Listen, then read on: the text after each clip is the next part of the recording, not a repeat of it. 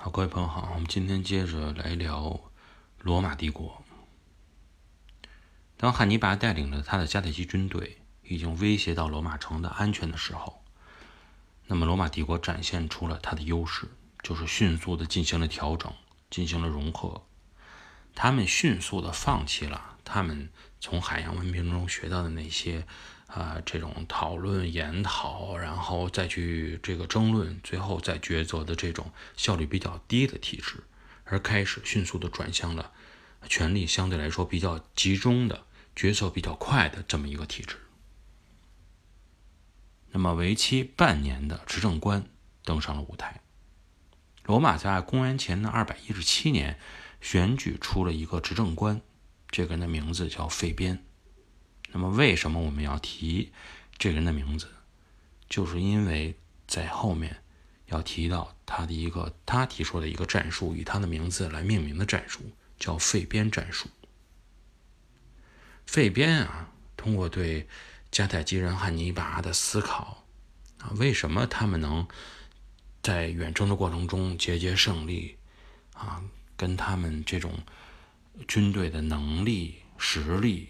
啊，战斗力都是有很大关系的，所以呢，他扬长避短，采取了一种什么样的策略呢？就是让罗马军队，你尽量避免与迦太基军队正面决战，你打不过他，你非要打，没事就是自找苦吃。那怎么办呢？他们不是客军吗？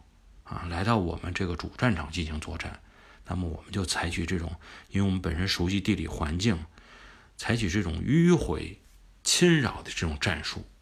不断的去侵扰对方，特别是要打击对手的补给线，啊，对他的这种补给线进行干扰。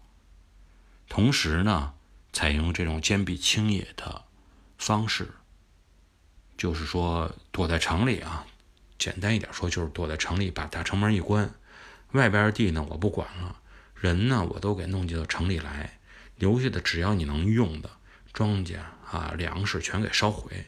水呢，我都给你下了毒，都让你把井都给你封掉，让你是不能吃不能喝，最后你跟我耗不起。这个呢，就是坚壁清野的意思，用这种方式来消耗对手的实力，磨损对手的耐心。那么费边所开创的这种战略战术啊，对西方后来的战争是影响非常巨大的。啊，包括后来的二战啊等等，都是这个采用了他的这种战术。那么对于东方来说，我们来说，他的这个坚壁清野战术和侵扰敌方后方、不断进行这种骚扰的这种方式，我们就非常熟悉了啊。历朝历代的各种战争中都能见到，也不足为奇啊。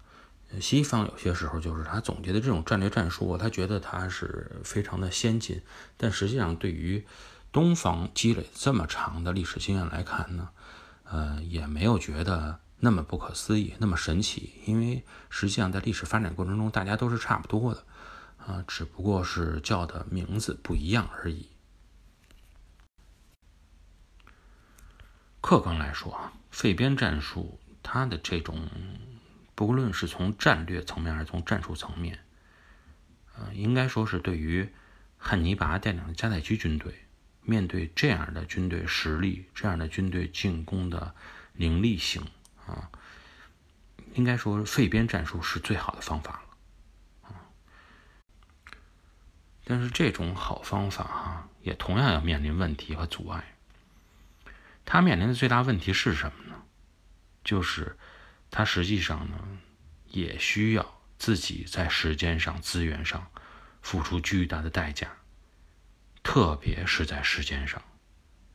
一方面，你是想消耗掉对手，那么你需要很长的时间才能把对方消耗到失败的边缘，因为对方也不是这个这傻子，是吧？你这坚壁清野了，然后他就站在你的城外，直接等着饿死。他可以去侵扰别的城邦，你总不可能把所有的地方都直接烧光，不让他去获取粮食、获取资源啊！你需要跟他耗很长的时间。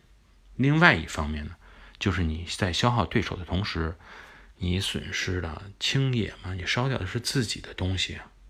你是怕了被他占用而去损毁啊，包括你要把人员集中在一起，在一个城堡里去守城等等，你也是要有大量的资源消耗的。其实对于各方来说，损失都是巨大的。时间拖得越长，损失越大。那么在这种情况下，可能对于费边带领的这个一个战略战术决策集团来说，那么是没有问题的。只要我打赢仗，那么我就不愧于我这个执政官的称号。但你别忘了，这个国家里可不光是你这些战略家啊，很多都是那些掌握着大量土地的统治阶层。对于他们来说，他不管你到底是什么时候能够取得胜利，他只是觉得你别再消耗我的资源就行了啊！我已经被你拖不起了，所以在这个时候，他们往往在这些统治阶层会展现出他们的没有耐心和无法忍受。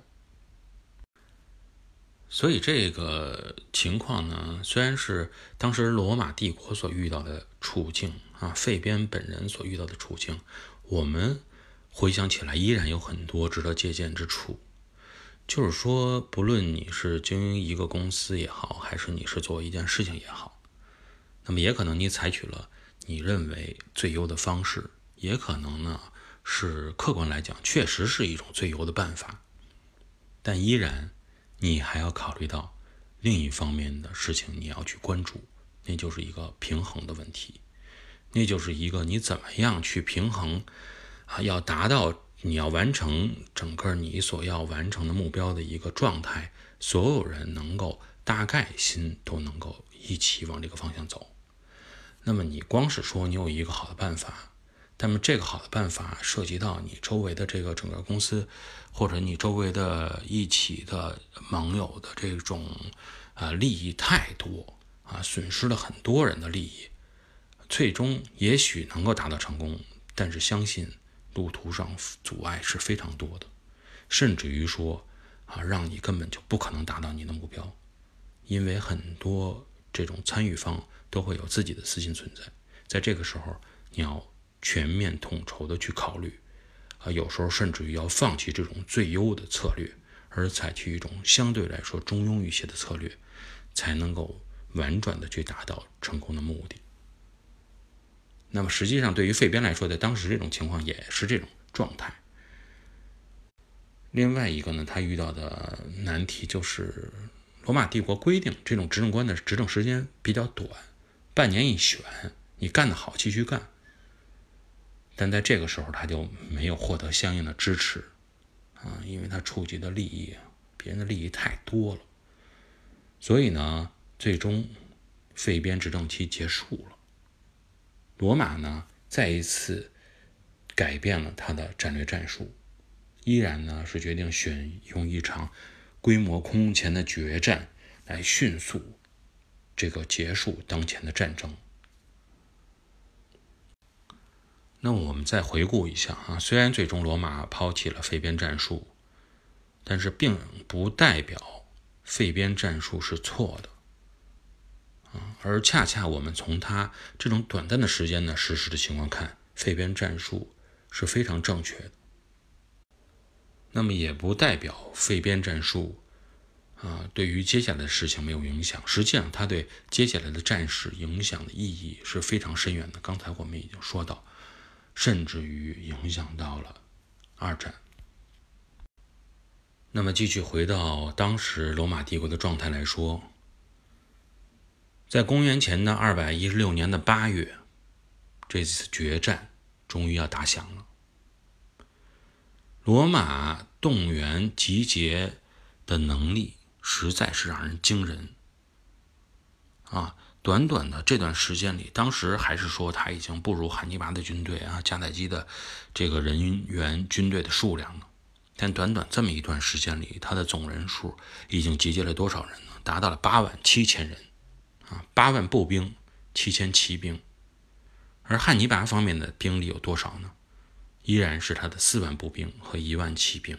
相对从人员数量上来说，罗马又进入了一个相对来说啊更加强大的这么一个状态。